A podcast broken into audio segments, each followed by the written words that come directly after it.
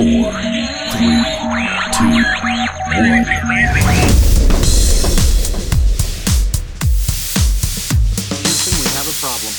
¿Qué tal, alienantes? Bienvenidos al episodio 018. Estoy triste. Algo así, estoy triste. de Y tenemos de regreso, triunfal, al Víctor. ¿Qué onda, Víctor? ¿Cómo estás? Ey, ya regresé.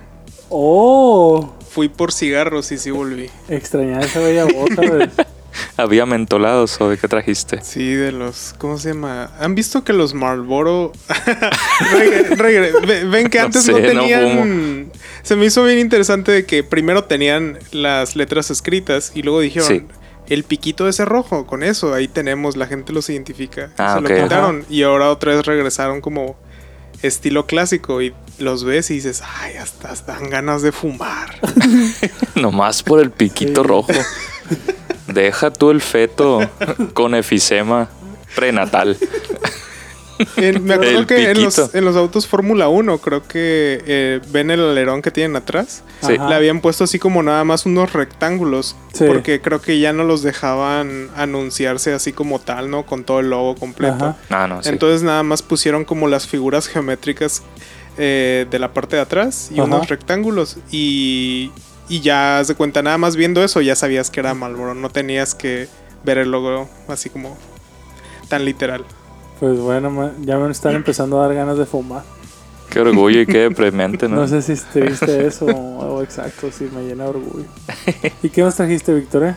No, pues nada, cigarros, drogas. Ah, no, pues, gracias. Puras bachas Tacos, fumadas. tacos de perro. Ah, tacos de perro. Los famosos tacos de perro.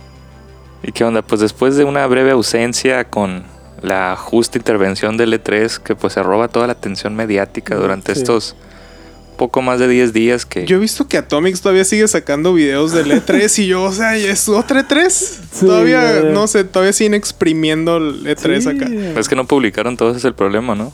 Ajá. Ah, Tienen a alguien editando 24/7 videos Mm. que no han podido sacar así. Sí, sí. ah, ok, sí, porque acá ya como unos temas acá, no, lo que vimos en la E3 y ya acá dos Sí, semanas y- después. Y sobre todo es eso, son como que videos, experiencias de la cobertura más que nada. Porque pues ya notas ya... Sí han salido notas de videojuegos en sí, pero no que se hayan...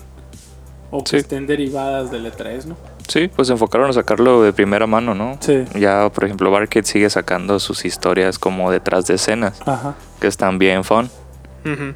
Y eh, yo es que sí ellos sí lo saben hacer como bien divertido. Sí. porque tienen acá como ya un montón de experiencia y todo eso. Ya tienen su estilo. Y a ellos sí les creo que tienen como unas 10 horas de video así sin editar. Ah, sí, fácil. Fácil, sí. Fácil. ¿Y qué onda, Shaq? ¿Con qué empezamos Pues- el alineante de esta semana? Ya estamos llegando a ese punto donde todo el mundo quería estar acá. En donde puede haber algo así como eh, medios de transporte eh, aéreos, pero a tu disposición. O sea, ¿Cómo volver al futuro? así? como volver a futuro. Carros ¿Cómo- voladores. ¿Cómo les quería pedir un taxi volador? Así de que llévame aquí de Puerta Real al centro. Quiero evitar pasar por el Encinas y todo el... y el Tráfico. tráfico de la reforma. así. Sí, la verdad quiero evitarlo. Llévame aquí a Puerta Real. Aquí hay un, aquí hay un centro para que me lleves. Y, y ya llego de volada.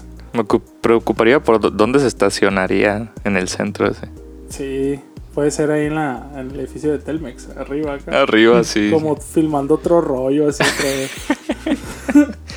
pues bueno, ya Uber está haciendo realidad esto porque llega el Ubercopter. No puede Chan, ser. chan, chan. Puedes pedir un Uber ahora. ya puedes pedir un helicóptero. Ubercóptero. No, no un Uber, un Ubercóptero. Y es que hubo un evento en días pasados que se llama el Uber Elevate, que es un evento en donde muestran las últimas novedades de, con respecto a, a Uber, ¿no? Y ahí se presentó este proyecto llamado Uber Air, que le llaman los taxis voladores. Eh, y lo interesante aquí es que no va a ser una aplicación aparte, o sea, va a ser algo que se va a manejar sobre la misma interfaz que todo el mundo conoce, que utilizamos, pero se va a abrir ahí ahora la opción de poder eh, llamar un taxi volador, ¿no? Sí está disponible en tu ciudad. Sí, sí. Eh, por el momento sería solamente en Nueva York. Y hay un Claro. hay una beta, ¿no? Sí, claro, en el primer mundo, allá donde. Carísimo también, escuchan supongo. ¿no? Saludo al primer mundo, a ver cuándo les llegue. Y el primer trayecto ya marcado por ahí sería del centro de Manhattan al aeropuerto de John F. Kennedy.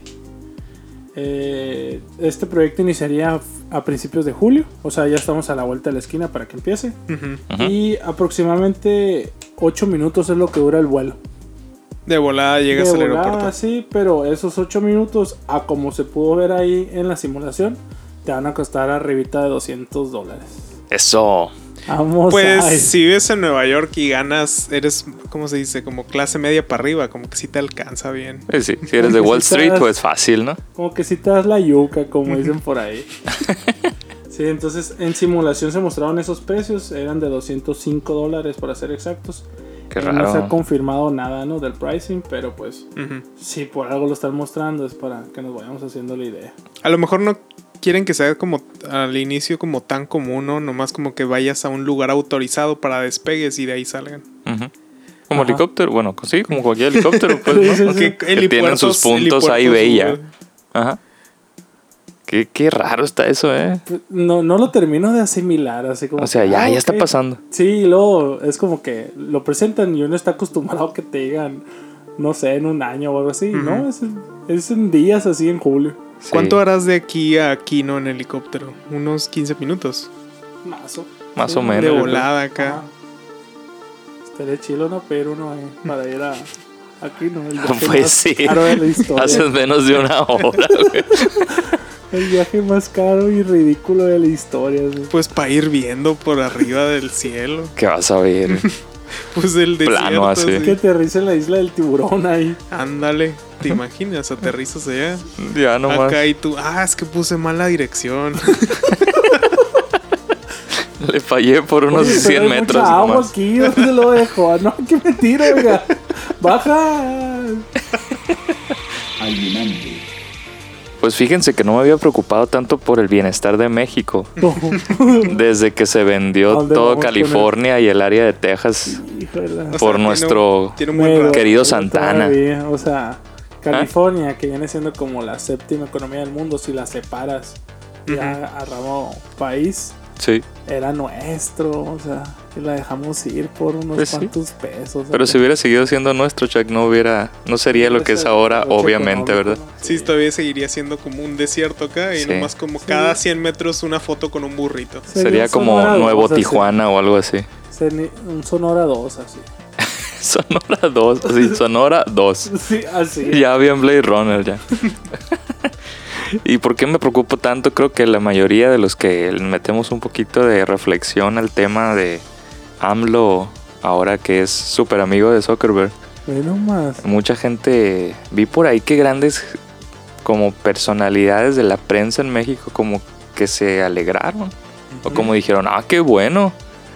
Y yo así como que "Mm, no.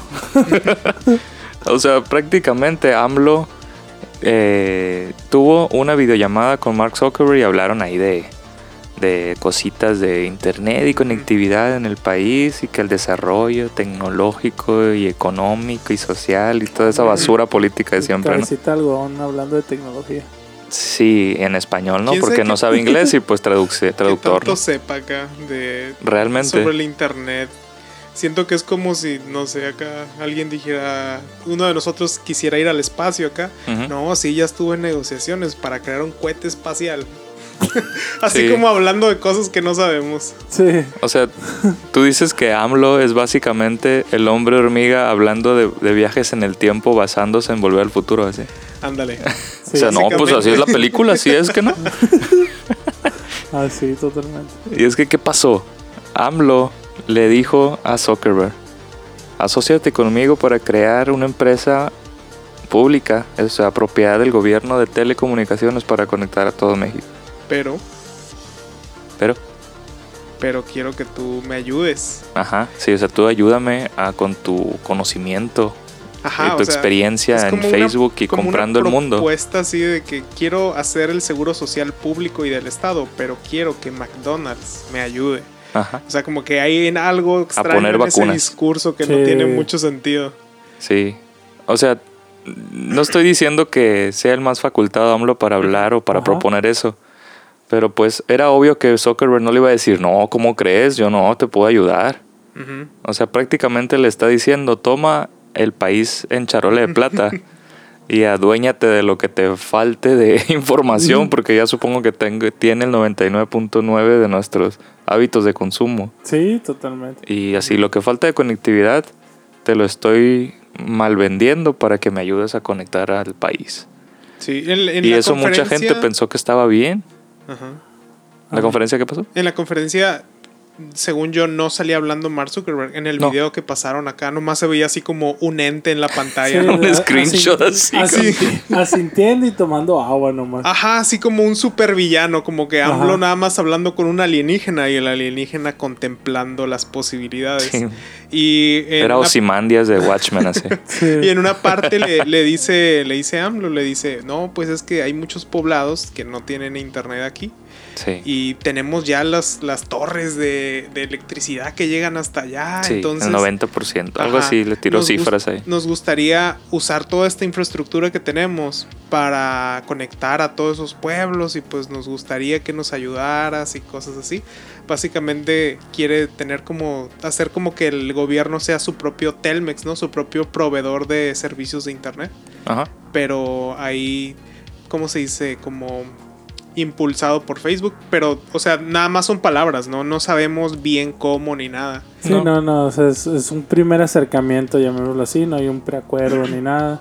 También habrá que ver qué tanto, obviamente, pienso yo que sí le interesa a Zuckerberg. Sí, por Sí. supuesto. O sea, eh, Facebook ya lo había estado haciendo, ¿no? En otros proyectos. Sí, Creo que tuvo un proyecto que se llama Free Basics con Virgin Mobile para llevar internet gratis a México y otros 30 países, algo así.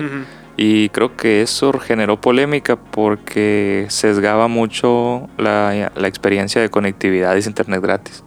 Obviamente Facebook quería que estés más tiempo en Facebook, ¿no? Ujú. o sea, Sí, no sí, nos sí, hagamos de la vista gorda.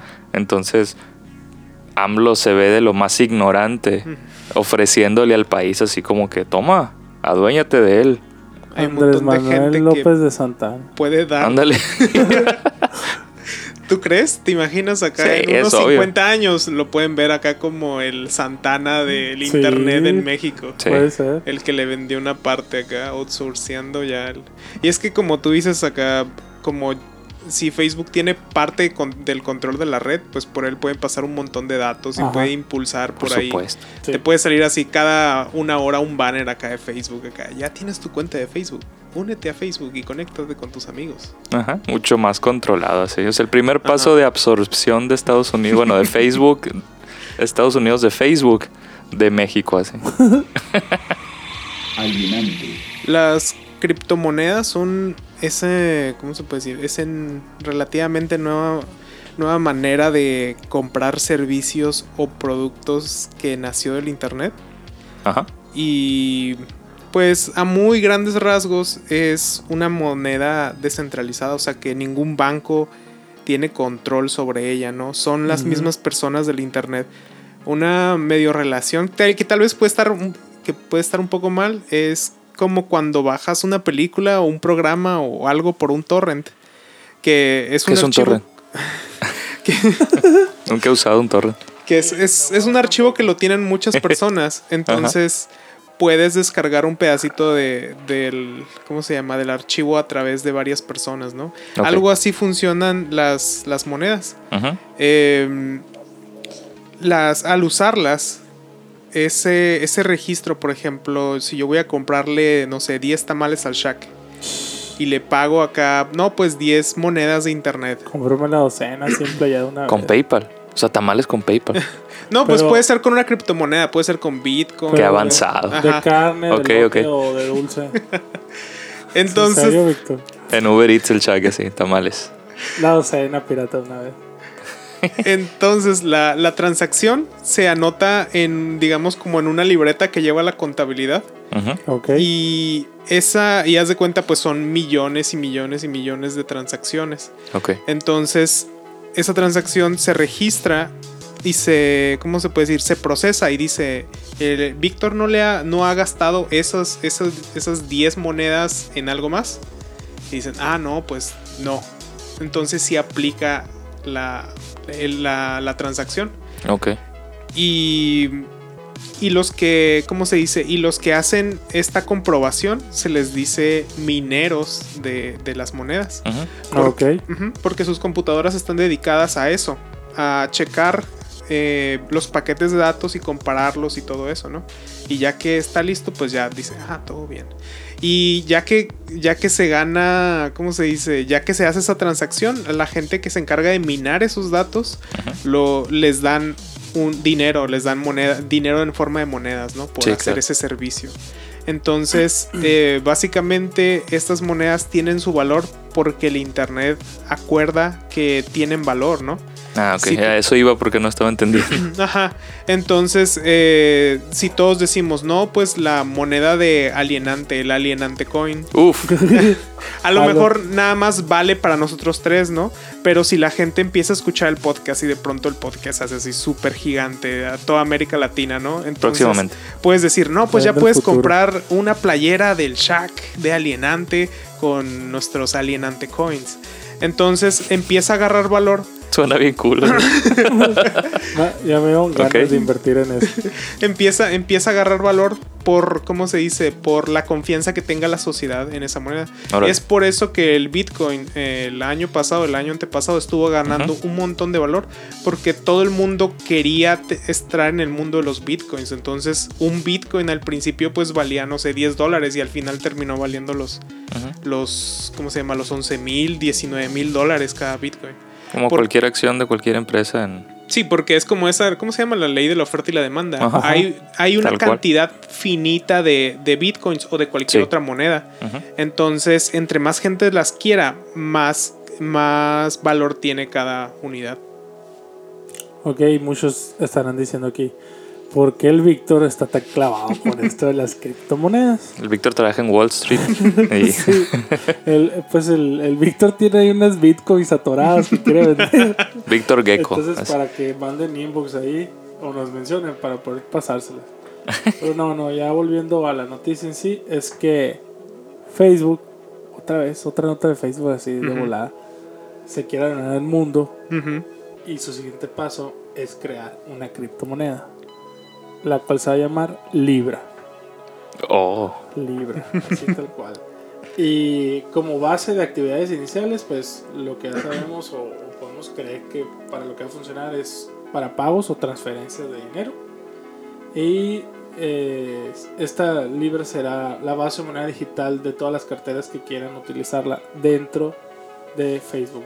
¿no? Todo a partir de Facebook. Esta, esta plataforma pues va a ser la que difunda la moneda, pero no fungirá como uno más dentro de la toma de decisiones. Como ya dijo Víctor, pues la, la misma gente es la que le va a generar el valor o ese factor de confianza para que pueda ser exitosa, ¿no? Que ahí yo veo un punto súper fuerte porque si Facebook la implementa, Sí. pues aparte Ujú. está respaldada por Facebook, ¿no? No es como que cada Sí. una, un ente extraño sacó su, Sí, sí, sí. su moneda y todo el mundo la va a tener a su, a su mano, ¿no? Aunque ahí tenemos la disyuntiva del hecho de que la privacidad, pues ya es que en, en días pasados, bueno, me atrevo a decir meses, eh, ha estado ahí péndulo la cuestión de la privacidad, Ujú. todo esto en Facebook. Entonces sí está de pensarse de que, ok, eh, aún no terminamos de creer en la palabra de Zuckerberg de que no vendió los datos, entonces ahora se anima a sacar una moneda. Habría que ver más o menos cómo toma el mercado, ¿no? ujú. Pero por lo pronto lo que se sabe es que cualquier divisa va a poder ser pasada a libras, ¿no? O sea que si tú metes 500 pesos, por así decirlo, se van a poder convertir en libras.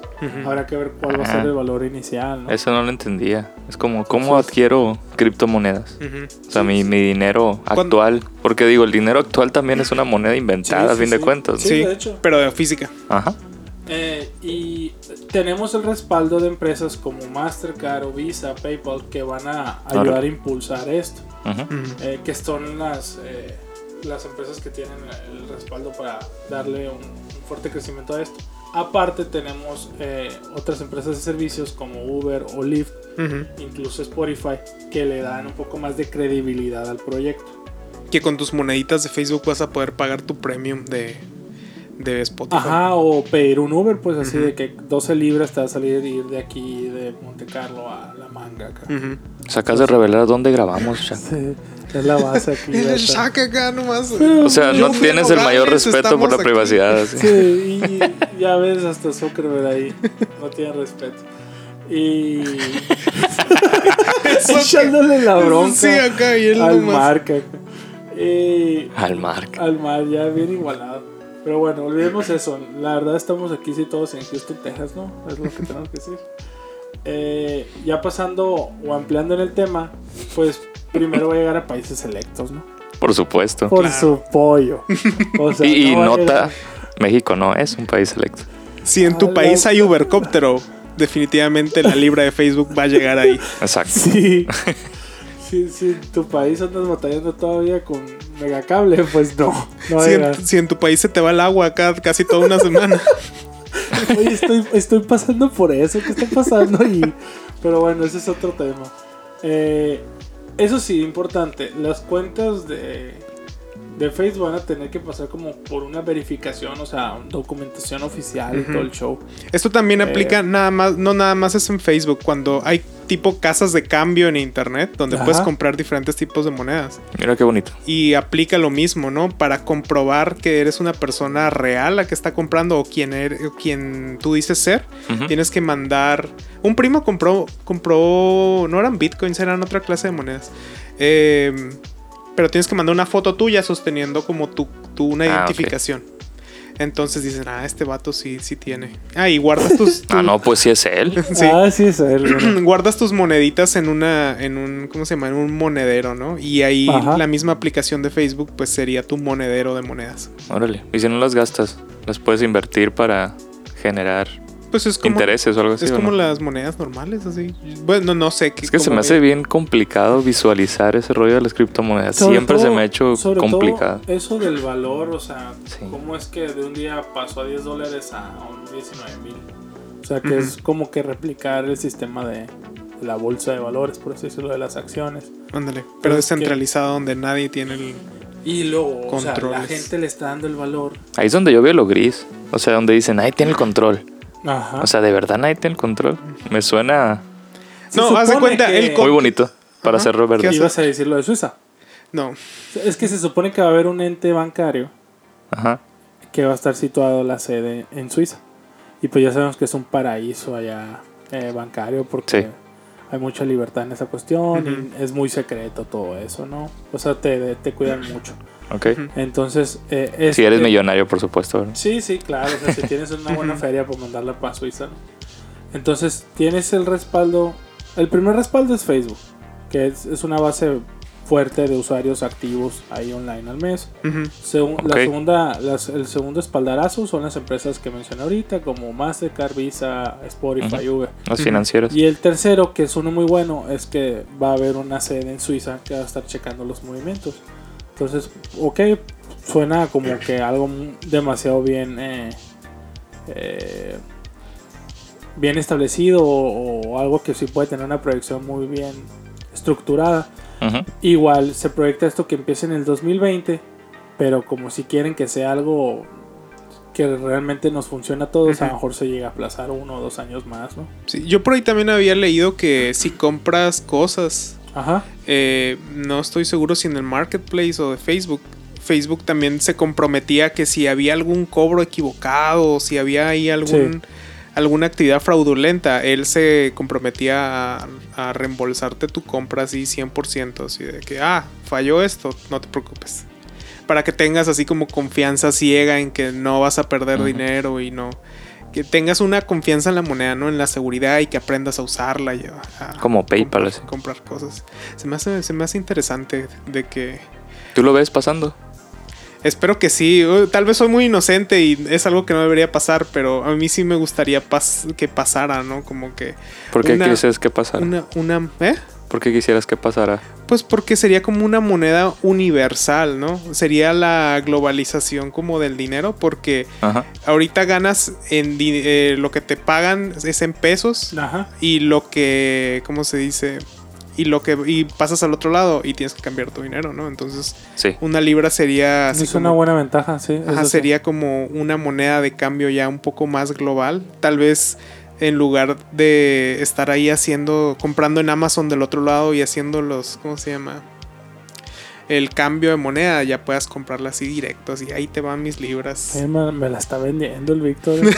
La verdad es que tal vez ahí la gente que sabe más sobre economía, pues obviamente... Sí, no somos ahí- expertos, ¿no? Pero Ahí sus, sus defectos y decir, ¿cómo estás diciendo esa locura? sí. a mí se me hace muy poco probable, Ajá. porque, o sea, anteponer un paraíso utópico financiero así Ujú.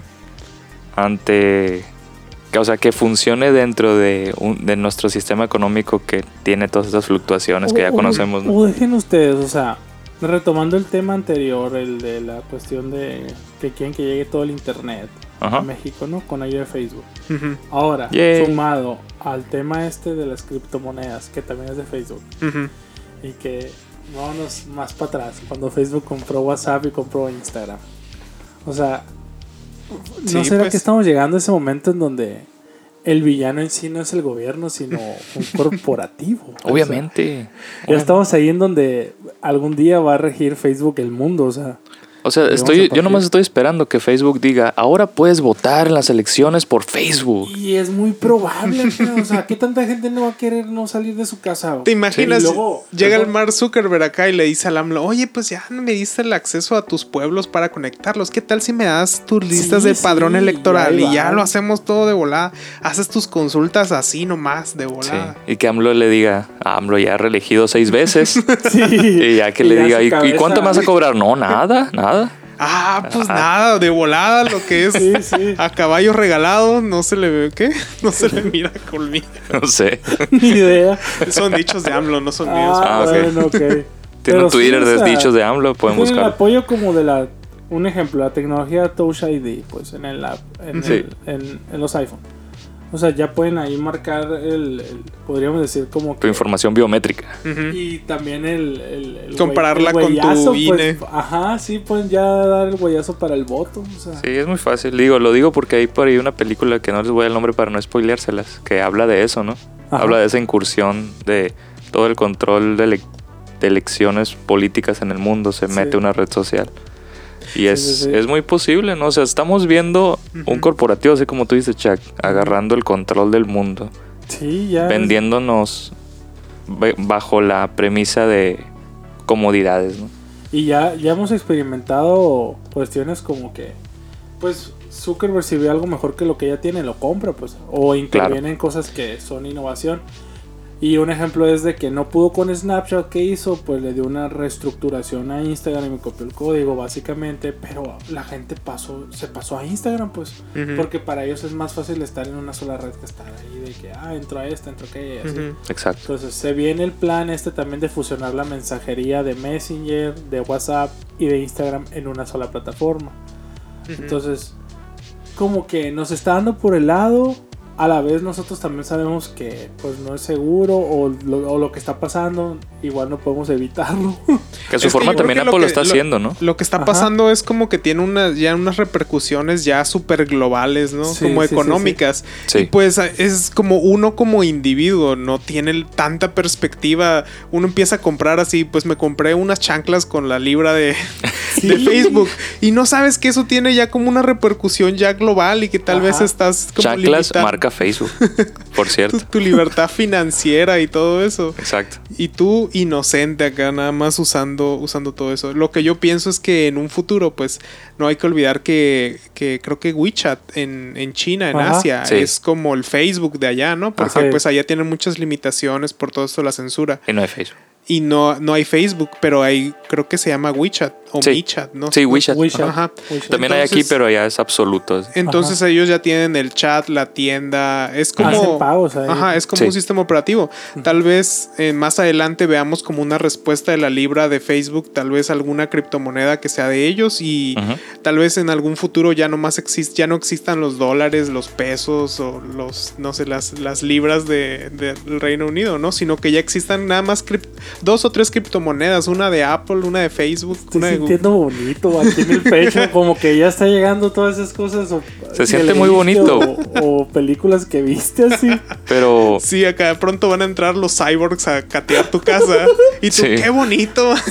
Como en las del, películas. el mes del vato de la moto de Coppel van a ser cyborgs. Llegas y tu puerta tiene un candado acá, así que no puedes entrar si no pagas. como tu carro así, no puede ser. Se escucha muy bonito, pero hay que estar conscientes de que hay mucha gente a la que no le va a gustar estos cambios. Sí, claro. Y yo creo que para si se llega a dar este cambio, vamos a suponer que se llega a dar este cambio. Viajé al futuro y volví y les dije, ah, mira, sí pasa. Pero para ese entonces yo creo que la misma gente que está en este sistema financiero en el que vivimos, cuando se logre dar ese cambio, esa gente ya va a tener su, su pseudo control en ese otro sistema nuevo Así es. y va a terminar siendo algo muy parecido. pues. Nada más que, ay, es digital, ay, ya no hay billetitos. Pues no, pero te controlan los mismos, hijo. Cierto. El billete ya no se te va a mojar Sí. cuando O sea, te laves.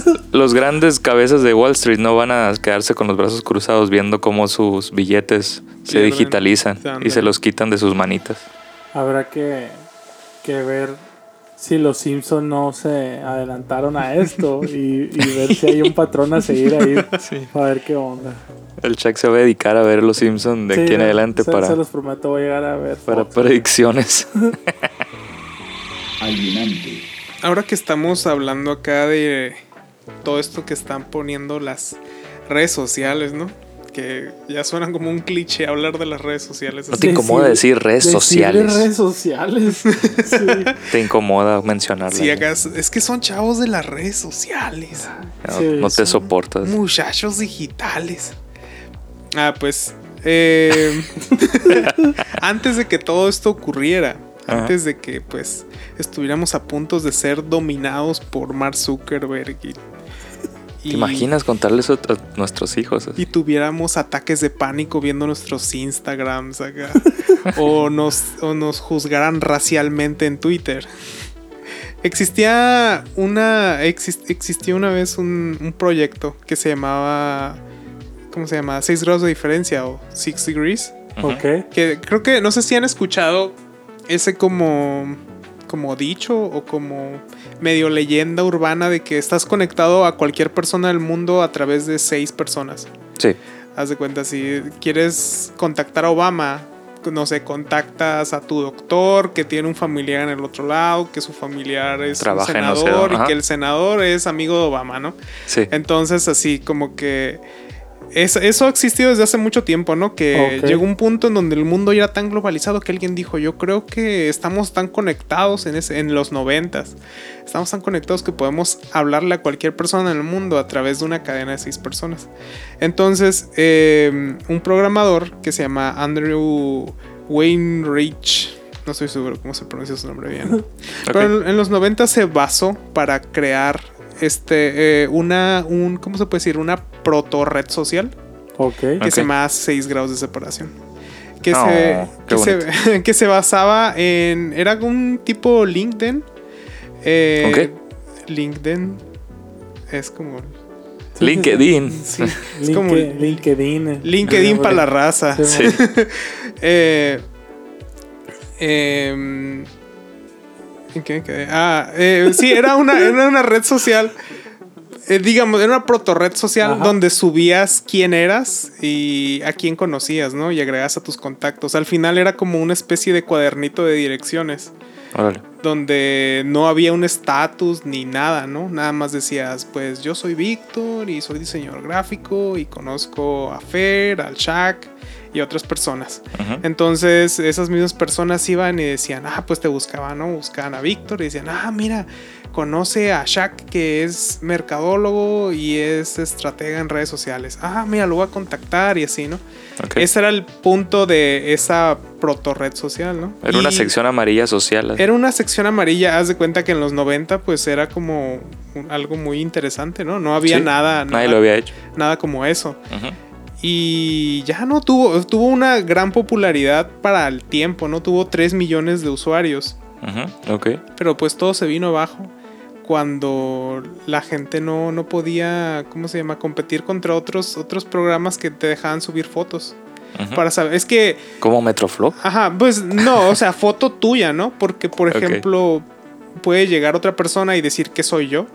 Entonces, Ah, como que el- Sí, sí, a sí. través de las fotos, que en ese tiempo no era tan fácil robar fotos, ¿no? O sea, era, subías tu foto y era tal vez la única foto tuya en el internet Ok. y nadie tenía otra. Entonces eh, ahí se hizo un problema y los mismos usuarios no querían que muriera la red social y dijeron, oye, pues eh, nos tomamos una foto, la, la fa- te la faxeamos y tú la subes, pero pues era una, una, ¿cómo se llama? Una operación que ocupaba una logística acá bien grande, ¿no? Tardadísimas. servidores para subir las fotografías y digi- digitalizarlas y todo eso. Que pues eh, el grupo que creó esta, esta red social no pudo más. Y pues ya no dijeron, no, pues ahí vamos, mejor vamos a vender la red social porque no podemos con toda esta nueva demanda de que nos están solicitando. Y la vendieron y la vendieron como unas semanas antes de que se, ¿cómo se llama? Le dicen que explotara la burbuja del internet en esa época. Y pues ya al final no valía nada, ¿no? Pero sí la vendieron por unos cuantos millones. Ve nomás. O sea, era rica en su base de datos nada más. Pues de perdí le sacaron unos melones ahí. Pues sí, yo creo que fuera el inicio. 125 millones de dólares. No, pues Nada, nada. o sea, está bien para nomás estar. Sí. Para algo que iba a explotar. Ajá. pues, entre comillas. Sí, sí, sí. Pues no le fue tan mal, ¿verdad? Sí.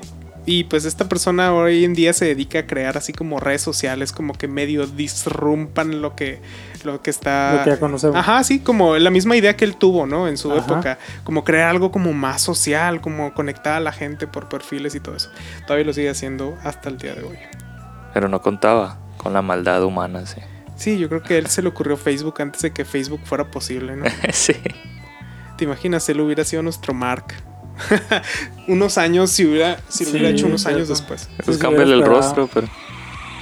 alienante, A veces uno se queda pensando en el hecho de que eh, hay un tema muy fuerte ahí, como que no se ha terminado de explotar, que es la inteligencia artificial. Como que la frenan mucho, ¿no? En su momento Facebook llegó a desarrollar y está desarrollando, pero le puso pausa a su inteligencia artificial. O sea, muchos estamos acostumbrados a Siri, Alexa, Cortana. Son ya entes que, que nosotros ya conocemos, incluso le podemos poner un rostro. Y es donde nace ahí la ociosa pregunta de unos científicos que dicen, ¿habrá alguna relación o conexión entre rostros y voces? Y ahí están, ¿no? Están, supongamos que en una peda, ¿no? Platicando eso. Y dicen, Por pues, supuesto. Pues, ¿por qué no lanzamos un proyecto y vemos qué onda? A ver si es cierto. Y se ponen a recolectar videos, a separar las, lo- las voces y, y estos mismos videos y tratar de, de ver si se genera una conexión. Y sí, eh, un grupo de científicos eh, lanzaron un sistema llamado Speech to Face que permite la reconstrucción del físico de las personas a grandes rasgos, ¿no? Simplemente escuchando audios cortos de voz. O sea, predecir como la forma humana a través de su frecuencia de voz. Sí, o sea, miden las frecuencias de voz y sobre los distintos clips que, que hay en el internet van ahí más o menos eh, previsualizando cómo es que la persona se ve eh, físicamente hablando, ¿no? De hecho, no sé si a muchos les pasa que cuando, cuando están en la radio escuchan el voz de una persona y lo primero que quieres hacer es asimilar cómo es esa persona. así de Ah, que- ok, ya, ya. Escuchas una voz muy bonita de una mujer, por ejemplo, y tú piensas que es como, ah, es- eh, tiene el pelo de este color, tiene los ojos de este, de este color, estos rasgos. o también un hombre, ¿no? Dices, Ok. ah, este, este vato suena como un compa que iba conmigo en la primaria, pero ya le, la voz ya le engrosó y todo esto. Entonces, tú ya estás viviendo en esa en esa eterna interrogante de saber, si no conoces una voz, de saber cómo es su cara. Entonces, eh, estos eh, científicos, por medio de una red neuronal, quisieron eh, ver si podían lograr hacer match entre las frecuencias de voz con los distintos rostros. Y ya lanzaron algunas pruebas y, y sí, sí se les da. Y su meta es buscar que en un futuro haya una interacción más humanizada para la cuestión de llamadas eh, de teléfono o videollamadas, ¿no? O sea que ya puedas ver así como que más. eh, O sea que a lo mejor en el futuro, en lugar de que una voz robotizada te llame para ofrecerte una tarjeta de crédito, alguien te llama por FaceTime y es una un humano robotizado. Sí, O sea, una voz bot, ¿no? sí, Ajá. Un personificada. bot, pero ya con un skin de piel acá, así como que... No, ya da miedo. O sea, A mí me da- me hace más ruido el hecho de que nuestra voz nos defina físicamente, ¿no? Sí, o al menos facialmente. O sea, la forma en la que hablo. Ajá. sí tiene una relación, no sé, genética o estructura en el ADN que dice, ah, este tono de voz define que la frente y los de este, de este individuo sea de tal forma. Eso es como algo inexplorado que digo, wow. Sobre todo la- en cuestiones de masa corporal. O sea, porque eh, pues hemos tenido amigos cercanos o personas que a lo mejor de morros eran flaquitos y pasaron a ser obesos o viceversa. Ajá. Entonces, dependerá también, o hay un pequeño cambio ahí que no notamos que hace ver como que, ah, esta persona es más flaca que esta, o es. En la voz, es menos robusta. Ajá, en la voz. pues, quién sabe. Qué sí. raro. O sea, es como nuestras huellas digitales así. Sí, y el, el proyecto este, que es como de alrededor de siete personas, ya se encuentra disponible en GitHub, esta plataforma de, de developers, esta comunidad de developers, para Ajá. que si se quieren animar a experimentar por su propia cuenta, lo pueden hacer, ¿no? Eh, no se las compro. O sea, vayan y regalen sus datos Sí. biométricos, amigos. Regalen ahí data que se puede vender y ganar criptomonedas a cambio, ¿no? Es como descubre qué personaje de Game of Thrones eres. Y sí pueden caer. Y ahí va la gente. Uy, yo sí. caigo a cada rato, la verdad. Yo ya Sí, me no, resigné ya. de que ya les di mis datos acá. Ya te pueden recrear, Víctor, ¿Cuál es, cuál es tu Pokémon si fueras entrenador? Te tomen mis datos, yo quiero saber. Quiero saber eso. Y luego nomás es un generador que te lo da así en random, acá como que selecciona algo Ajá. random y te lo da, este eres tú. Sí, o sea, y lo vuelves a hacer y te da otro. Y luego lo Sí. vuelves a hacer otra vez y te da el anterior. O sea, es como bien arbitrario ya. Sí. Sí, y ahí estás hasta que te dé algo que te gusta, ¿no? Dándole refresh, hasta que ya salga una Y imagen ya que sale que, que si te representa y dices, "Ah, este", y lo Sí, compartes. Y lo compartes. Listo. A la primera me Orgulloso. salió, este soy Sí. yo. O sea, ni existen los Pokémon. alienante, Desde, yo creo que desde hace un montón de tiempo los humanos han intentado crear cosas inteligentes o, o imit, ¿cómo se puede decir? Como crear tipo vida. Crear vida. Eh, replicarse. Yo, yo por ahí estando en internet he sabido de... Estando en internet. estando en internet. Uno de esos de mis viajes épicos Sí. por Es la que red. cuando... Andaba en el internet allá. Siento que cuando uno estaba todavía en la época de la prepa, ya por el 2009, todavía Ajá. estabas en el internet. Ahorita el internet ya es como que está siempre en el Sí, internet, cierto, ¿no? sí. Pero en esas épocas abrías tu lap acá y empezabas a abrir blogs y a leer cosas. Sí. Y estabas en el internet. Y ya que no ibas a estar, cerrabas tu lap y ya no había forma de estar en el internet otra vez, ¿no? No había smartphones ni nada. Sí. Sí, había una barrera que podía cerrar así. Todos teníamos nuestro Motorola B3 o nuestro Sony Ericsson y ya Sí, ahí hasta ahí llegamos.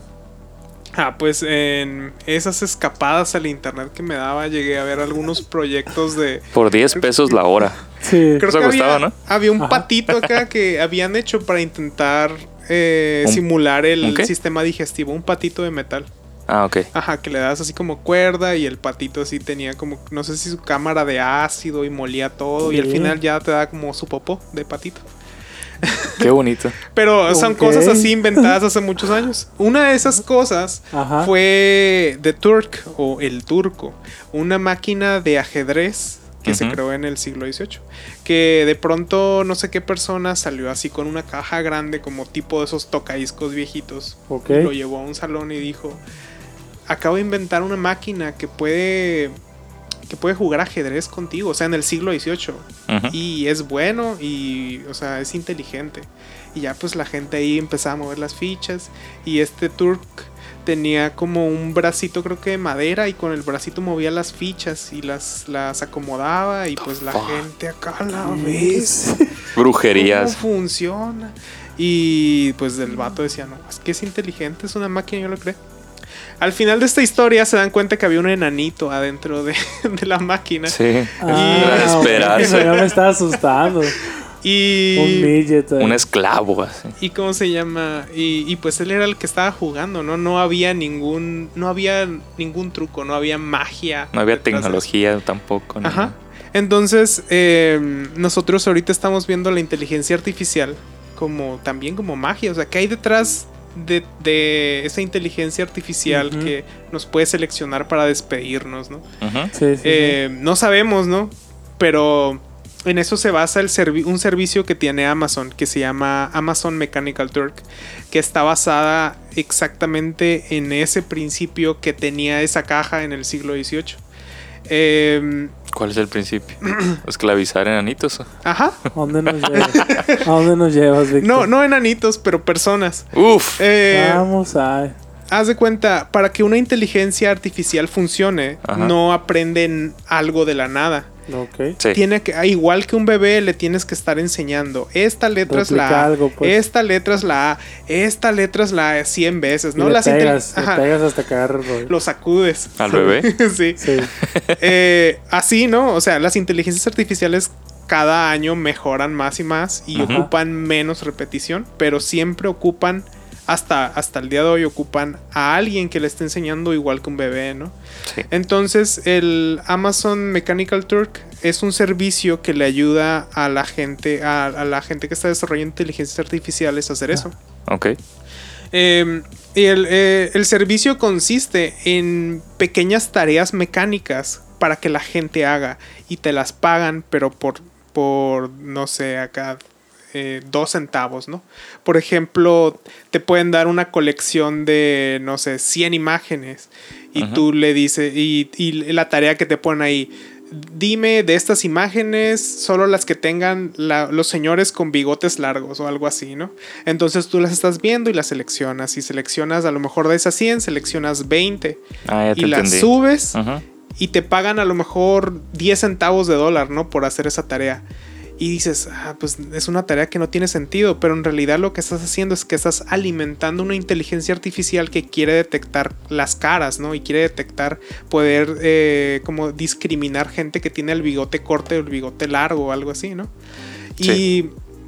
y pues tiene otras, puedes poner muchas tareas, por ejemplo, de un ejemplo que leí ahí, era de que, por ejemplo, Pinterest quiere saber qué, qué pins son positivos y qué pins son negativos, ¿no? A lo mejor hay pins Sí. que, que fomentan el odio o hacen comentarios raciales o cosas así. Y hay pins positivos, a lo mejor de frases motivacionales o cosas así. Entonces, eh, Pinterest sube como es, capturas de, de esos posts y deja que la gente los, los seleccione, ¿no? Que llegue una persona y diga, esta cosa es positiva, esta cosa es negativa. Y al final eso se lo manda, le da la, como la, la retroalimentación a la inteligencia artificial. Y la inteligencia artificial empieza a decir, ah, ok, estas cosas que están aquí son positivas y las debo mostrar más. Y todo esto que está aquí es negativo y a lo mejor es prohibido y lo debo de ocultar o lo debo de poner para que se verifique. Ujú. Ok, ya veo. Entonces, el Amazon, di- o digo, la inteligencia El artificial, la inteligencia artificial de ahora Tío no Amazon. es muy diferente al siglo XVIII con un enanito en una caja, ¿no? Que está diciendo Cierto. hacia dónde debes de mover, ¿no?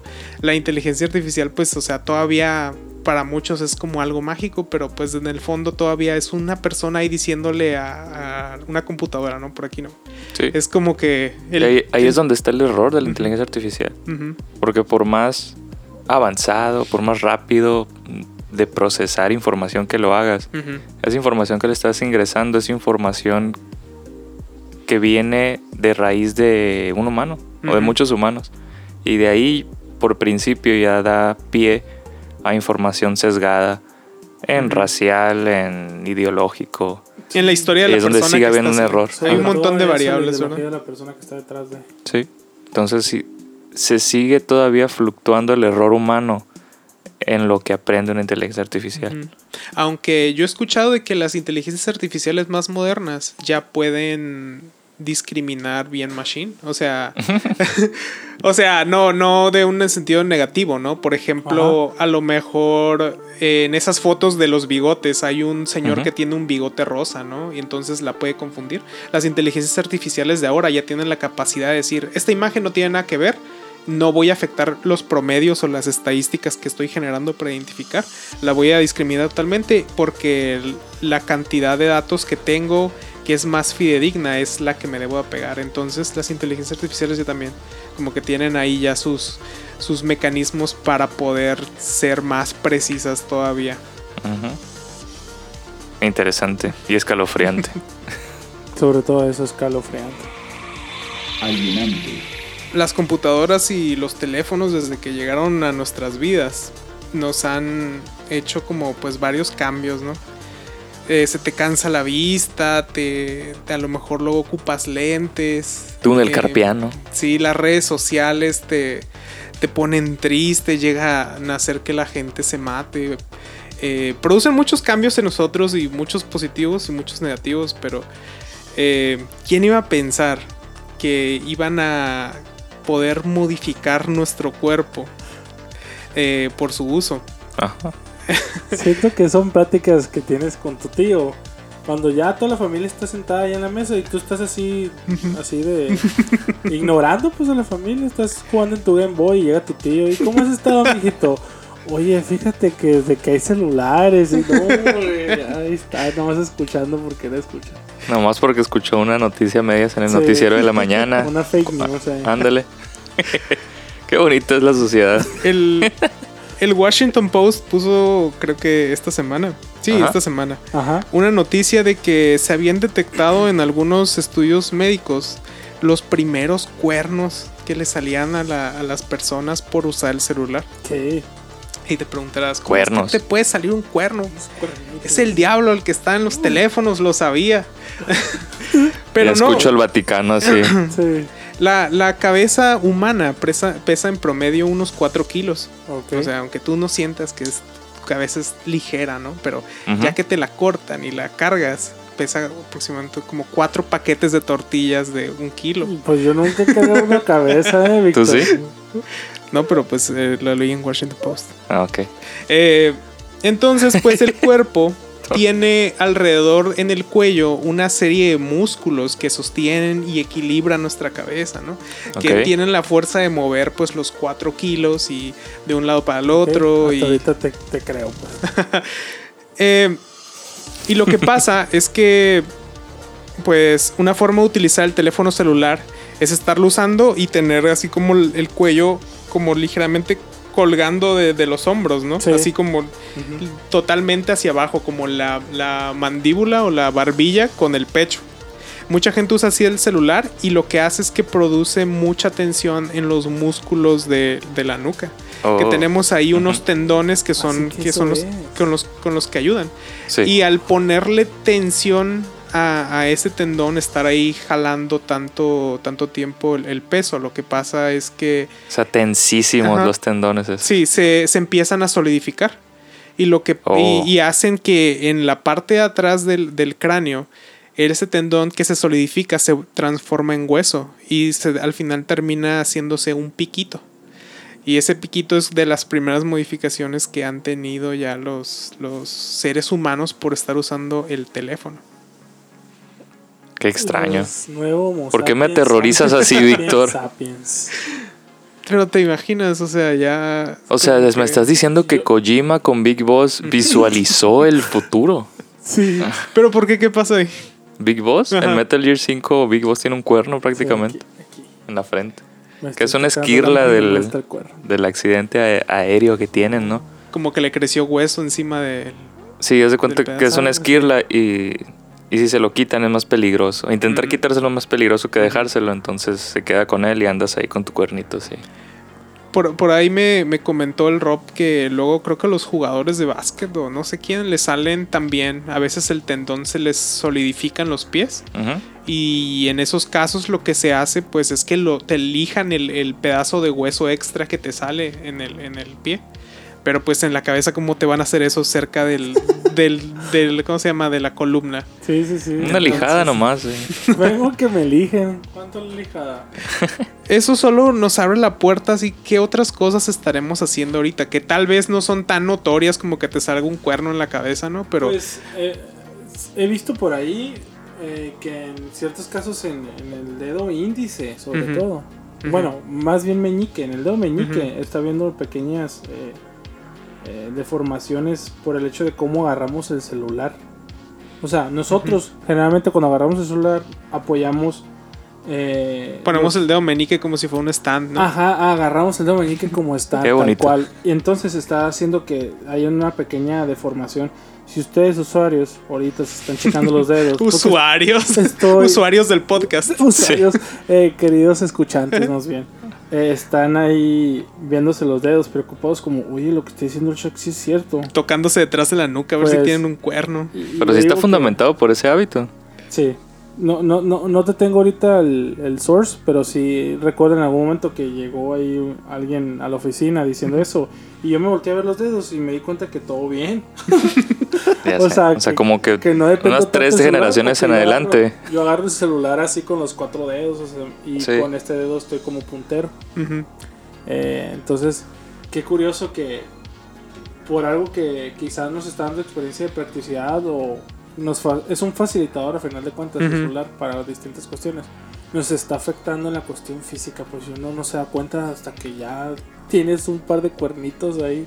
Pues sí, obviamente, es- o sea, la gente que dice que teníamos cola y la perdimos, ese tipo de Ajá. cosas, y luego yo también me he mal viajado, imagínate si una, en alguna mañana alguien se despierta y tiene alas, o tiene la formación ósea para tener alas, o sea, ¿cómo respondería el mundo a algo así? Y... Ya me quebró la cabeza. Y además tiene cuernitos por ver mucho el celular, no, pues ya es un demonio, Es una gárgola que... y buena caricatura, sí, muy buena. pero pues es evolución, ¿no? A fin Sí, de cuentas se podría definir. Para bien o para mal. No sé si la querramos, pero pues Ajá, para allá vamos. No Allá creo que le importe la evolución si la querramos o no. ¿Te imaginas? Yo me imagino que eh, si usamos tanto el celular que el cuello ya se queda en la posición hacia Ya me dio abajo. miedo ahorita que estás diciendo eso. me- me Entonces, quise como que entonces los ojos empiezan a subir hacia arriba y se hacen como más grandes para poder mirar hacia abajo y hacia arriba. A la torre. Ya, aliens así. Reptiliano el show así. Yo había leído que, que eso lo tenían las cabras porque saltaban, eh, primero vivían en la pradera y tenían ojos como de vaca, que son como ojos boludos, Ah, que sí. pueden mirar a, a todos lados. Como camaleones. Sí, casi 360, 360 Ujú, grados. 180, Pero cuando 160, llegaron ajá. los, los lobos tuvieron que subir a, la- a las montañas para que no las atraparan. Entonces la evolución empezó a echar sus ojos de los costados como si fuera una vaca, hacia enfrente como si fuera un perro o si fuera un tigre. Porque los ojos hacia enfrente te ayudan a medir la precisión y distancia que Ujú. ocupas, igual que un humano, ¿no? Entonces, si miras ahorita los ojos de, de las cabras, tienen como los ojos rectangulares, porque es como si los ojos fueran en cámara lenta hacia enfrente, así como arrastrándose. mira. no sé si has visto que las cabras tienen ojos rectangulares. Sí. Es por eso, porque es- las atrapamos en medio de la- del paso evolutivo entre tener los ojos a los costados y tener los ojos hacia el frente. O sea, nos espera un mundo dominado por cabras. Con ojos hacia enfrente. Sí, con cara humanoide. Quién sabe, la evolución es muy extraña. No lo sabremos hasta que ya estemos ahí y tengamos 10 cuernos en la cabeza y seamos Darth Yo Maul. digo que como en el Qué bonito. episodio 300 de Alienante ya vamos a estar hablando de esto. Sí, No, pues fíjate que fui a análisis y ya tengo un cuerno. Sí. alienante, ¿No se han sentido en ocasiones que son esclavos del tiempo? Sí, sí. Eso-. Con lo que Ah, naces y te dicen, mira, este es el día, esta es la noche. De noche se duerme y se levanta temprano. Ya nomás se mete el sol y pues te metes de jugar. Esto es pasado meridiano, esto es antes meridiano. Sí, o sea, esas veces en las que te levantas a las 3 de la mañana sin sueño y dices, pues quiero un café, o quiero jugar, o me pongo a leer, o prendo la tele. Y ese sentido de esclavitud que sientes de decir, no debería estar haciendo esto. o sea, ¿cómo se diferencia ese tipo de, de conductas a, a, a otra forma de definir lo que no sea ser esclavo del tiempo? Ya sé. Yo creo que cuando trabajas lo ves más, ¿no? Porque todo el día estás en la oficina y te das cuenta Sí. que en realidad el, todo el día no es tuyo, es de alguien más. Y sales y al final tienes unas cuatro, máximo cinco horas para hacer lo que tú quieres y ya. Y, ajá, y, y básicamente lo dedicas a dormir. O sea, Ándale. O a como cumplir tus, ¿qué se puede decir? Necesidades más... Sí, o pendientes. Sí, así de, no, pues es que estuve todo el día encerrado en la oficina, necesito divertirme. sí, Lo jugar- necesito. Sí, acá voy a, no sé, prender y jugar toda la tarde que me queda y ya nomás como con todos los ojos rojos te duermes y dices, llenas no, ese pues, vacío con felicidad material. Así. Ándale, sí, acá voy a pedir unos paquetes del Amazon para que, para que cuando llegue a mi casa ahí estén.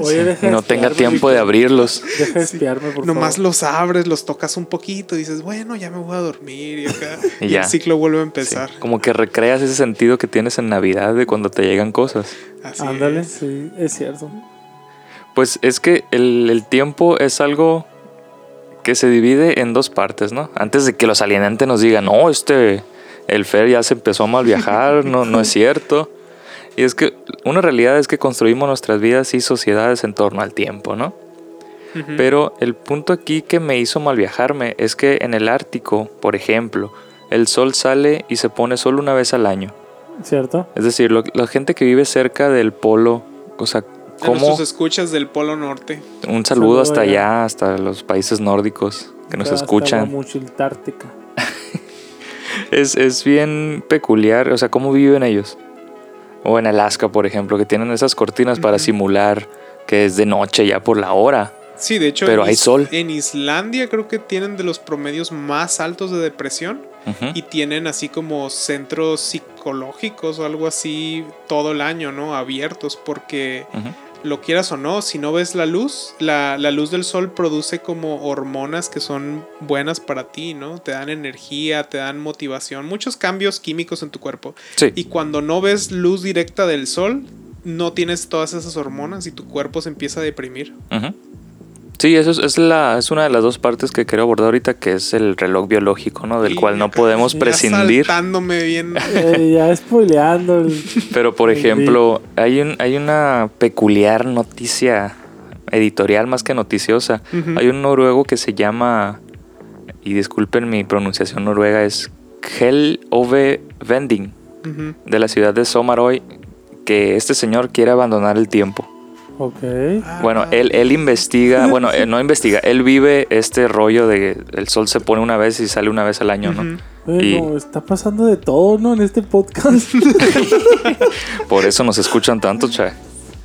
Entonces, es, él, él pretende que su ciudad o su pueblito más bien hagan lo que quieran cuando quieran. Porque Ok. dice que al momento en el que construimos nuestras vidas, profesional o personal como sea, eh, nos delimitamos a ser menos impulsivos a lo que queremos hacer. O sea, ese tipo de ideologías de, ah, no, ya, es- ya es domingo a las 8, me tengo que dormir. es cierto. O, ah, es, te quiero una cerveza. Ah, no, pero es que es lunes, está mal. O sea, ¿y Lunes a las quién 10 dice de que la está mañana. Ajá. Y, o sea, ¿quién dice que está mal? Pues. Es contratos- ¿Estás tomando el contrato social. Sí, No, no, pero ese, no, ese pues, tipo de muy ideologías. O sea, ¿a ti quién te dijo que en lunes no puedes tomar? Pues Sí, ¿quién es te dijo? Nomás O porque es sea- lunes, inicio de semana, según la religión. O sea, por favor. ¿Quién te dijo que un domingo a las 10 de la mañana no puedes estar trabajando a todo lo que da? Ajá, de la exactamente. sociedad. Entonces, a esto es a lo que a- de eso habla este señor noruego, que dicen, nos hace menos impulsivo ser esclavos del tiempo. Me lo imagino como una utopía bien suave en la que no podemos aspirar porque estamos delimitados por el día y la noche. Pero te imaginas acá como que trabajas unas 6 horas, te duermes y te despiertas para comer y luego te vas a correr acá y te quedas dormido por allá. Así como que no eres esclavo de nada. Y Sí, mueres a los también, 30, o sea, pero libre. Un, un modelo aquí muy de hoy en día, de la Ujú. última generación, el modelo del, free- del freelance. Sí. Por ejemplo, ¿por O el home office cómodo? también, puede ser. ¿Por qué es tan cómodo para muchos? Porque no hay un tiempo que te dicte qué es lo que tienes que hacer. Ujú. O sea, Sí. imagínate que tuviéramos la apertura de nosotros decidir, ok, trabajo quizás tres horas de enfoque, voy, corro, incluso voy a- al, al cine, acudo al, al mandado, vuelvo, trabajo otras dos horas, de ahí salgo con mis amigos, veo una película otra vez, incluso con mis amigos no en el cine, vuelvo, trabajo otra hora y ya Ujú. después me voy a la cama. O sea. ¿por qué no podemos hacer eso que a lo mejor puede ser incluso más funcional que estar dictado de que no, trabajas de 8 a 5 de la tarde? Yo creo que el principal problema de eso es que tus amigos sí tienen trabajos de oficina acá. Quieres salir con ellos a las 10 de la mañana y Pues, todos eso están también. en su Sí, trabajo. Sí, puede ser. Pues sí. Ah, yo, yo había escuchado de un sistema, creo que le dicen el método Uberman o algo así. Ok. Es ¿De un- Uber? No, de no tiene nada que ver con eso. Y lo compras. Sí, pero es un esquema de sueño donde te dice que puedes, si duermes cada eh, una hora 20 minutos o algo así, o 40 minutos cada dos horas, puedes estar despierto más tiempo. Puedes dormir nada más como 4 horas al día o algo así, y sin embargo puedes estar, sigues, ¿cómo se puede decir? Dormido. Haz de cuenta que termina el podcast y te duermes 40 minutos y te quedas despierto dos horas y te vuelves a dormir Ah, otros pues 40 sí. minutos. así. Suprimes como esa acumulación de cansancio. Ajá. Pero, Ah, o sea, órale. sí te desgasta muy feo, ¿no? Pero es Supongo. una forma de liberarte del tiempo y de estar despierto casi todo el día, todo el año. De hecho, en China. O es sea, algo- zombie así nomás. De hecho, en China es algo común que existen las. Las llamadas. eh, es un término en inglés, pero bueno, son las. eh, las naps. ¿Cómo es? Las siestas obliga- obligadas. ¿Sí? Ajá, vienen siendo unas siestas que tomas como a partir de las 2 de la tarde hasta las 4 más o menos. Ujú. Y vuelves a reanudar tu trabajo. Pero las tomas en el trabajo. Pero es un tiempo. Órale. En Argentina Para también es así. Ah, pues. Obligatorio la hora de la siesta. puedes- Tú nos puedes decir de eso porque Sí. cuando me platicaste me quedé. Sí. O sea, a las ¿qué? A la una o dos de la tarde no vas a encontrar ni el centro ni ningún negocio abierto. Todos se van a dormir. Y no es como hasta ah, las sí, 4 o deshabitado 5 acá. De la tarde que se reactiva todo el, el- el mundo en Argentina. O sea, es, es obligatorio así. Ajá. Y está bien peculiar porque si rindes más es como que no estás a las 8 o 9 de la noche diciendo ya estoy súper cansado en, en el local o en la oficina. Sí, sí, sí. Sino que e- esa simple siesta que ya es parte de la ciudad, es parte de su cultura, les da como un rendimiento extra que mucha gente diría, no, por ejemplo aquí en México, sí hay gente que te dice, no, no, si yo duermo la siesta, si su trabajo se los facilita, pero habrá gente que no puede porque trabaja de corrido, no sé. Sí, Pero, o sea, ¿y, a- ¿y quién te dice que eso es lo que está bien? Pues si estás viendo toda una nación que así está en su cultura, ¿por qué no hacerlo? O sea, a todo mundo nos pasa, no me van a dejar mentir, que nos da el famoso mal del puerco. O sea, en cuanto comes, Sí. ya estás así como, ay, ya me quiero ir. Empiezas a odiar a todos, te entran los psicópatas, así como que ya, ya estuvo con la humanidad. Y yo creo que desde un punto de vista antropológico tampoco es muy natural. O sea, no me imagino a nuestros antepasados primitivos cazando así.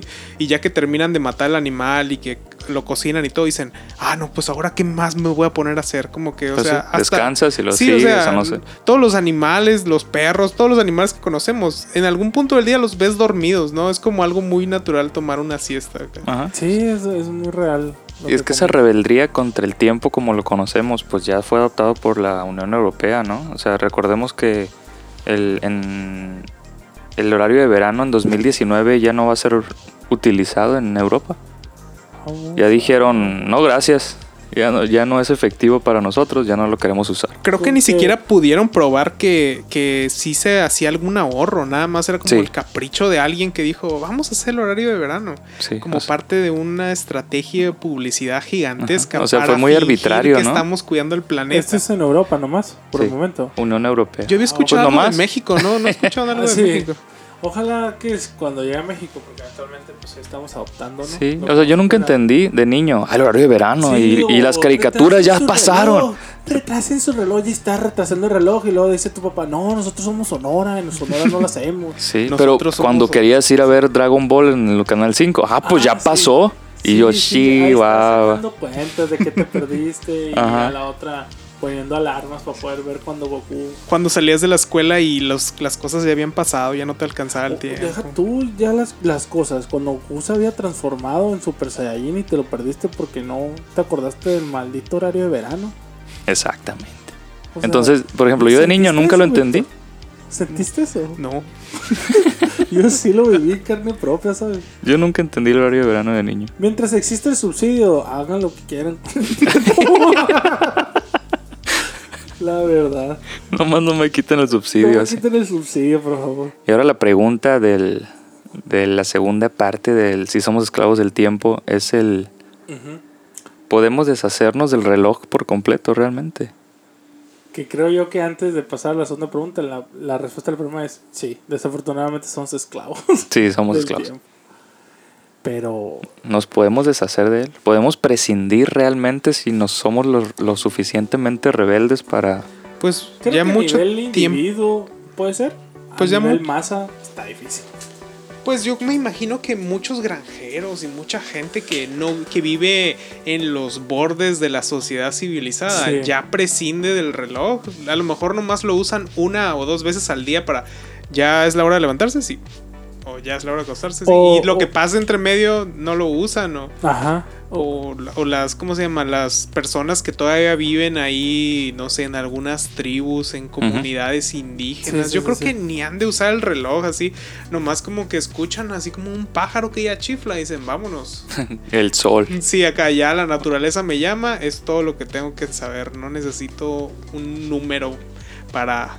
Sí, eso sí, eso sí. Pero bueno, eh, volviendo a nuestro bonito mundo capitalista y urbanizado, pues no, es una realidad que pues nuestra sociedad necesita realmente dividirse en horas y minutos, ¿no? Ujú. O sea, necesitamos tener ese horario laboral, Si necesitamos saber cuándo es sábado, saber cuándo es viernes. Si queremos liberarnos del tiempo, tenemos que tomar la pala y el pico y regresar al campo. para prescindir del reloj. Ajá, ser Y es que dueños de nosotros mismos. Realmente, pues cuestiones como el trabajo y la educación, el transporte, sobre todo aéreo, necesita del tiempo o del elemento del reloj para funcionar como tal, ¿no? Para decir que está a tiempo, que está organizado de una manera en el tiempo, cómo lo organizas, ¿no? Sí, como organización. sí. Entonces hay algo dentro de nosotros que de lo cual a lo mejor no podemos prescindir, que es lo que tú empezaste mencionando al principio, Víctor, es el, el reloj biológico que habita en nosotros, ¿no? Que se adopta al ciclo 24 horas, que pues tiene que ver con el con la rotación y la traslación de la Tierra, ese ciclo de 24 Sí, horas, ¿no? Digamos que estamos sincronizados con el planeta Ajá. en ese aspecto. Entonces, de una u otra forma dependemos de eso, o sea, cuestiones como el sueño, la hambre, la digestión, pues responde al tiempo, ¿no? y el- procesos químicos que se llevan al cabo de nuestro cuerpo en, conforme va pasando el día, ¿no? Sí, y lo que tú hablas de la vitamina, del sol, que se me escapa ahorita no sé cuál es y no me interesa. Pero ese tipo de cuestiones, ¿no? O sea, necesitamos el sol, Superman necesita el sol también, por ejemplo. Birdman necesita el sol. Ajá. Entonces, este señor noruego me hizo reflexionar nada más. O sea, no es como que quiere imponer, que decir, no, es que somos esclavos del tiempo, hay que deshacernos de él. Sino que quiere que entendamos su perspectiva del, del tiempo, ¿no? Que dice que somos, sé, que nos, él nos invita desde su perspectiva a que seamos más impulsivos y vivamos un- más calmados, ¿no? Y ahí sí me choca un poco también con estos horarios de, de, por ejemplo, de escuela o este gran paradoja que es la impuntualidad, entre comillas, ¿no? Es como que eh, yo tengo una pregunta para cerrar el tema que creo que, que me define algo de una forma más confortable para mí al tiempo. Y quiero ver a ver qué opinan ustedes de- al respecto. Dale, dale, Y el dale. fundamento es entonces, si el tiempo es unidad de medida de la existencia, en lugar de preguntarnos qué somos, ¿no sería mejor preguntarnos cuándo somos? alienante, Ya pensando bien, así como que la respuesta, creo que nos abre el punto de partida a un nuevo tema, que es la negación del presente en sí, ¿no? O sea, es una es, es algo que yo les podría decir o comentar. Como bien dice Fer, de que pues más que preguntarnos quién soy, es preguntarnos, cua- preguntarnos cuándo soy. Eh, hay, hay una negación constante muy marcada ahí, que tiene su nombre y que muchos van a decir ahorita, ah, ok, a eso se le llama así, tal cosa que ya he pensado, que es la Golden Age Thinking. Es el hecho de pensar que cosas que ya experimentamos o incluso generaciones pasadas ya vivieron son mejores que las del presente. O sea, estás en un constante así dolor de que no, no te aceptas en, en la situación actual, pero vives mucho en el recuerdo de experiencias que ya viviste o, o incluso cosas que hacías antes y que ahorita en el presente no puedes, ya sea la etapa de la maduración profesional o personal, ya sea por que te mudaste de ciudad y ahora estás en otro lugar y estás dejando viejas amistades, incluso la familia atrás. Oh, pero existe esa negación que conocemos por ahí como la Golden Age Thinking. Entonces, eh, es, es un modo de conducta que nos lleva a estar refugiados en, en pensar que lo que ya vivimos antes es mucho mejor que lo que estamos viviendo ahora.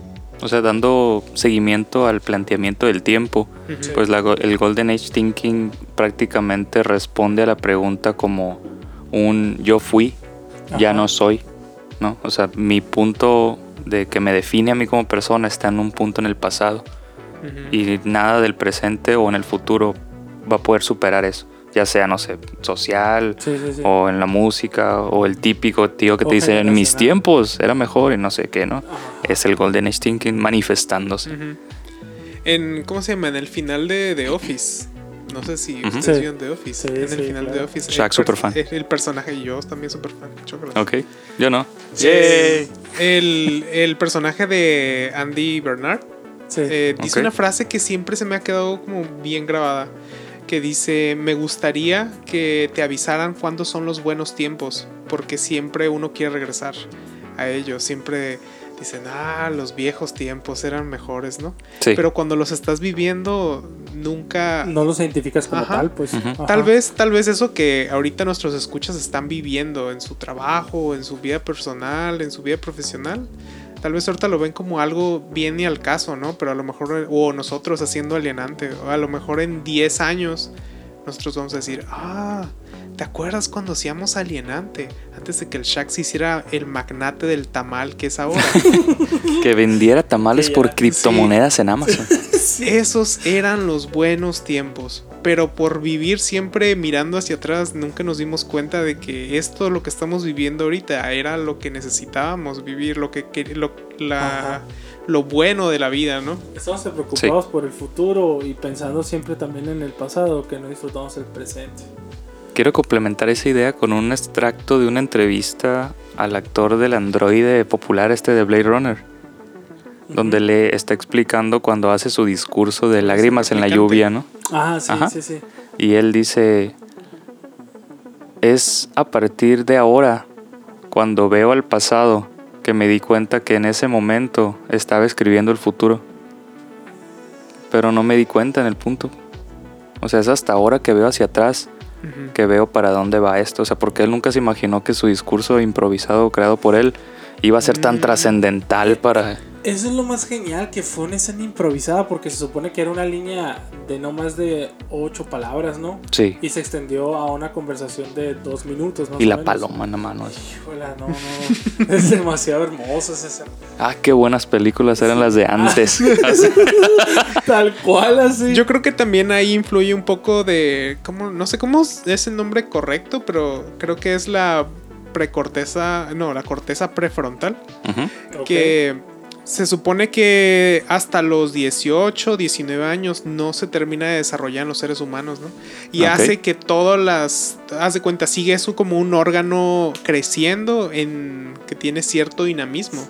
Entonces hace que todas nuestras emociones eh, se sientan muchísimo más fuertes, ¿no? Que tu primer Sí. enamoramiento, no sé, la primera vez que fuiste a un concierto y cosas, y esas cosas suceden cuando nuestra eh, co- corteza prefrontal aún se sigue desarrollando, sigue Ah, ahí ok. como en estado latente. Entonces, todas esas cosas las sientes mucho porque la, esta, esta parte del cerebro está como tirando unas señales muy fuertes, ¿no? Entonces, yo me acuerdo de haber leído de por ahí algún experimento, una Creo que yo encuesta. también. Era eh, orientado a la música también, ¿no? Eh, sí, bueno, no me acuerdo si era la, la música específicamente, pero agarraban a cierta, cierta cantidad de personas y les preguntaban cuál fue la mejor o, o cuándo fue la mejor época o cuál fue el mejor año. Y toda la gente, dependiendo de su edad, eh, respondían en la edad que tenían 15, 16, 17, 18, 19 años, porque es la edad en la que sintieron más, ¿no? Cualquier Órale. concierto, cualquier manifestación, cualquier movimiento político al que pertenecieron Sí. fue a donde se siente más. Entonces, desde ese punto de vista, tal vez biológicamente estamos un poco amarrados también al pasado. O sea, est- estamos, Sí. seguimos, somos esclavos efectivamente de nuestro reloj biológico. Ve nomás. Y es que, pues, ¿por qué estamos hablando de esto tan deprimente, verdad? O sea, Le Ah, damos estoy bien triste. este, Estoy este triste. tema de la percepción del tiempo y el Golden Age Thinking le da título a nuestro El Alienante 018. Estoy triste. Estoy triste. Con el estreno tan esperado y no me podría importar menos de Toy Story 4.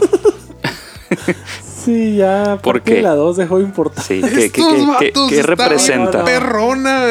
¿No ¿Ya la viste? viste? No, Sí, spoiler. yo la fui a ver. No, no la- la voy a ver el Dije, así se va a llamar el podcast, la tengo que ir a ver para estar en contexto. Sí, y, y es porque ¿a qué responde que después de ese término en el Toy Story 3 hay una 4 tan innecesaria y tampoco pedida por nadie. Eso sí, eso sí, pero yo creo que la ejecución estuvo bien. Sí, sí, he Ah, escuchado bueno, las críticas que dicen que es, es tan innecesaria como buena, ¿no? O sea, no era necesaria, nadie la quería, pero no la echaron a perder. Sí, de hecho la sacaron bien rápido. Bueno, estamos saliendo del tema, ¿no? Pero la sacaron bien rápido, ¿no? Como que Sí, entre sí, la está bien. 2 y la 3 Ajá. hubo como 10 años de diferencia. Y entre la 3 y la 4 hubo creo que como 3, ¿no? Así como que, ¿por qué? Pues, No es como que nos salgamos tanto del tema porque ya Es parte de lo mismo. ajá, Sí. a esto eh, si, si vamos a ir al cine a ver Toy Story 4 Ujú. no es por la posible trama que nos vaya a dar la película sino O sea, la Avengers, sensación por favor. sí, Toy Story 4. sí no no vamos a ir por la trama de la película sino por No. la sensación de sentirnos como nos sentíamos antes cuando salió la primera película. O sea, cómo nos abrió la mente ver por primera vez estos modelos 3D. De, ah, o sea, ve nomás. Pasamos de ver algo como. el- que pienso yo que es la última, la última mejor película en este diseño, que es Ujú. El Rey León. Ujú. Pasar Sí. a un modelo 3D. O sea, sí te abrió la cabeza en su momento de niño de que, oye, no puede ser. O sea, se ve muy real, por así Ujú. decirlo. Pues. Entonces, nos va a volver a. Estando de seguro sentados viendo la película, vamos a estar pensando en cosas que hicimos antes o durante eh, los años de gran fuerza de Toy Story, que fueron entre el 96 y 2001, por ahí. Sí. Entonces, sí nos van a ayudar a reafirmar que Y somos esto- esclavos del tiempo, ¿no? ¿A qué responde? ¿Por qué Toy Story 4? ¿Por qué remakes? ¿Por qué remasters en series, películas, videojuegos? Ujú. Porque todo tiempo pasado fue mejor. Sí. Porque a fin de cuentas la nostalgia vende. Y todos lo sabemos aquí. La industria del pasado. Sí. O sea, ese estado que tenemos de, de decirnos a nosotros mismos, estoy triste porque extraño ese punto en el pasado cuando era mejor. Eso es nostalgia. Y eso se capitaliza y se vende a montones por Amazon o en tu sala de cines, ¿no? O la puedes escuchar en Spotify. Exacto, como alienante. Bien bonito así, ¿no? Entonces, a fin de cuentas, eh, somos esclavos del tiempo, la nostalgia vende. Eh, ahora que me metería al rollo de la entropía, tú que lo mencionaste, Víctor, Hace rato fuera Sí. micrófono. que soy fan de la entropía, ¿eh? O sea, es muy reflexiva, pero ¿cuán- ¿qué tanto se metería, se implicaría la, la entropía en este sentido que tenemos para percibir el tiempo? O sea, porque la entropía dice que los, los, los sistemas, el orden de los sistemas tiende hacia el desorden precisamente, ¿no? O de una forma muy atrevida a decir que las cosas tienden de ir del orden al desorden o de ir de mal en peor. O como que las cosas tienen que empeorar antes de mejorar. Entonces, de, si ponemos a la entropía como esa línea de tiempo, pues obviamente nunca va a ser mejor algo que tiende hacia el desorden. No voy a poder valorar mejor algo en el pasado. O sea, porque desde ese punto en el pasado para adelante, la entropía me dice, pues tú entiendes al desorden o tú entiendes el empeorar. Viviéndola así, O sea, ¿cu- ¿qué tanto implica eso? nuestra O a lo mejor mente- nada, no sé, díganme nuestra ustedes. mente de simio que intenta armar rompecabezas siempre. Sí. Yo creo que ya estando en el desorden dices, pues mira, sí está desordenado, pero yo puedo ver ahí un cierto patrón de cosas que está sucediendo, ¿no? Entonces sales de ese periodo y llegas a un periodo nuevo y el periodo pasado es el periodo que ya dejaste relacionado, ¿no? Que ya tienes, que ya le hiciste sentido. Ajá. Entonces, de alguna manera sales de esa entropía organizándola y la y entras a una nueva todavía más desorganizada. Sí, o a lo mejor será la aceptación del caos como el orden, ¿no? O sea, la teoría del caos nos dice eso, o sea, que el orden es caos. Y a lo mejor nuestra batalla ideológica es pensar que tiene que ser ordenado, tiene que ser entendible. A lo mejor tengamos que entender al orden como caos y aceptarlo como tal para deshacernos de esa percepción que tenemos del tiempo o, del, o de anhelar por el pasado todo el tiempo. ¿no? Ya sé, cuando están en su casa y su mamá llega y les dice, no limpiaste la casa. Ustedes nomás le dicen, mamá, fue la entropía, yo no tengo nada que ver con eso. Igual se va a ensuciar otra vez. Y su mamá nada más así agarrándose, no puede ser, sí es cierto. Le abriste la cabeza ahí con la declaración esa. Sí. Entonces, otras preguntas pueden ser, pues, ¿cómo afrontamos la tecnología? O sea, ¿era mejor vivir antes desconectados? ¿Volveremos a votar con papeletas y lápiz y, y- y papel y borrador? Creo yo que, por un lado, o sea, creo yo que no se sale, no lo que voy a comentar, pero eh, algo también que vivimos hoy en día y que termina de afectarnos a todos es que el estar conectados también nos puede perjudicar en la cuestión de aceptación social. Estás en constante búsqueda de aceptación social, quieras o no, o sea, quieres subir tu historia para ver quién la está viendo y por qué la ve y ver qué tipo de personas son las que te siguen de primera mano. O también subir algo y, y estás esperando al minuto obtener una reacción Ujú. a lo mismo. Entonces estamos asimilando que la tecnología es algo que nos va a ayudar a encontrar una aceptación, que en realidad viene siendo una burbuja, pues, porque si no estás terminando de construir lo que tú creías que lo vas perdiendo en el camino, en esta Ujú. misma entropía, pues ya no tiene sentido o empieza a perderse ese sentido que tú creíste haber tenido en algún momento. Pero también está el lado de la tecnología que te, que te muestra el pasado. Está Facebook con sus recuerdos de... Sí. ¿Te acuerdas hace un ¿Te año? cuando eras bien feliz? Cuando Pareciera que todo vive para Shaq? mantenerte en ese estado, ¿no? Eh, ¿Te acuerdas hace un año cuando el Shaq todavía vendía tamales en su botecito en una esquina y ahora ya es un magnate? ¿Te acuerdas hace un año que México iba contra Suecia y pensaste que iba a ganar y terminó perdiendo 3-0? Qué Así. triste, ¿verdad? Y así ya, scroll. Pero hay un tema muy bonito que tenemos en draft, creo, Víctor, ahí para próximos episodios de Alienante, que titulo El terrorismo aspiracional. Ay, Que hablamos por ahí de ese tema que tú mencionas precisamente, ahí Chuck. Así que espérenlo muy pronto. Tan, tan, tan. Pero sí, yo creo que la tecnología conspira totalmente para seguirnos vendiendo o para mantenernos en ese estado nostálgico y seguirnos vendiendo productos como lo puede ser Toy Story Es Y para mantenernos, y demás. para mantenernos en un control pues favorable para grandes corporaciones. Yo me acuerdo que también. cuando que antes de que salieran esos features de que pasó hace un año, había Ajá. una aplicación, creo que en Time Timehop, ¿te acuerdas? Sí, que al principio era un servicio externo. Sí. Y me acuerdo que cuando salió fue todo un hit, ¿no? Sí, todo el mundo, sí, o sea, todo el mundo quería saber qué subí hace un año, hace cinco años a mis ¿cuál fue redes sociales. tweet hace tanto? Ajá, sí, y yo creo que fue como todo un hit, y, o sea, vendió al instante ese feature. Y fue tanto que pues ya lo tienen, ¿no? Ya lo tienen las historias de Instagram, ya Ajá. lo tiene Facebook. Entonces ahí está como una muestra de... Sí, lo compró Facebook, por cierto. super jale. Sí lo compró Facebook. No, no sé. No, no, pero pues todo compra ahí. Puede ser. Entonces, para cerrar este episodio, nada más quiero dejar la pregunta al aire que pues yo me hice desde este mal viaje, ¿verdad? De preguntarme más que qué soy, poder responder a la pregunta del cuándo soy y que afortunadamente pueda ser todo el tiempo un soy ahora, ¿no? Soy ahora rodeado de entropía, sumergido sin saber para dónde voy. Sí, o sea, que poder sí. llegar a ese punto de no anhelar el pasado, sino y, de- y no decir yo fui, sino poder llegar a ese idealismo en el que digas, en lugar de preguntarte qué soy, decir cuándo soy, soy ahora. Shh, De eso se hacen las personas. El Fer es un hombre del futuro. El Fed es un. ¿Cómo se dice? Alguien que abre chompas así. Ya me dejó pensando. Va para adelante y no mira para atrás. Sí.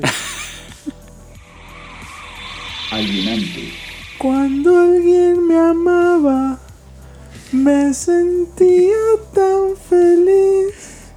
Los momentos que pasamos, los recuerdo bien. Pues sí. de eso trató básicamente todo el, el podcast, ¿no? De estar mirando hacia atrás. Y también el futuro no queremos ver hacia dónde vamos, entonces preferimos quedarnos hacia atrás. Voy a tener que reiterar que ahora sí este es mi podcast, yo creo que favorito de todos los que hemos Ahí hecho. me equivoqué, eran los momentos que pasamos, no los recuerdos. Los momentos que pasamos los recuerdo bien. Antes de que haya un problema ahí con alguien, ¿no? En los comentarios. Que se enojen. Que se Chuck, enojen, aquí la gente sí, se enoja y Sí, yo sí, encantado, Ni ¿eh? saben lo que quieran, no están escuchando, ni saben qué onda. Sí, o Le sea, un clic no es porque dice estoy triste y sale el Woody. Ándale. O sea, tenemos muchos alienantes que nos escuchan porque lo- les agradamos, afortunadamente. Y hay otros a los que no les agradamos tanto, pero aquí están. Les encanta también el debate y pues claro, aquí no decimos Sí. nada absoluto. Aquí no es una dictadura. Sino pues que nos compre Facebook de una vez. Patrocinado por Facebook.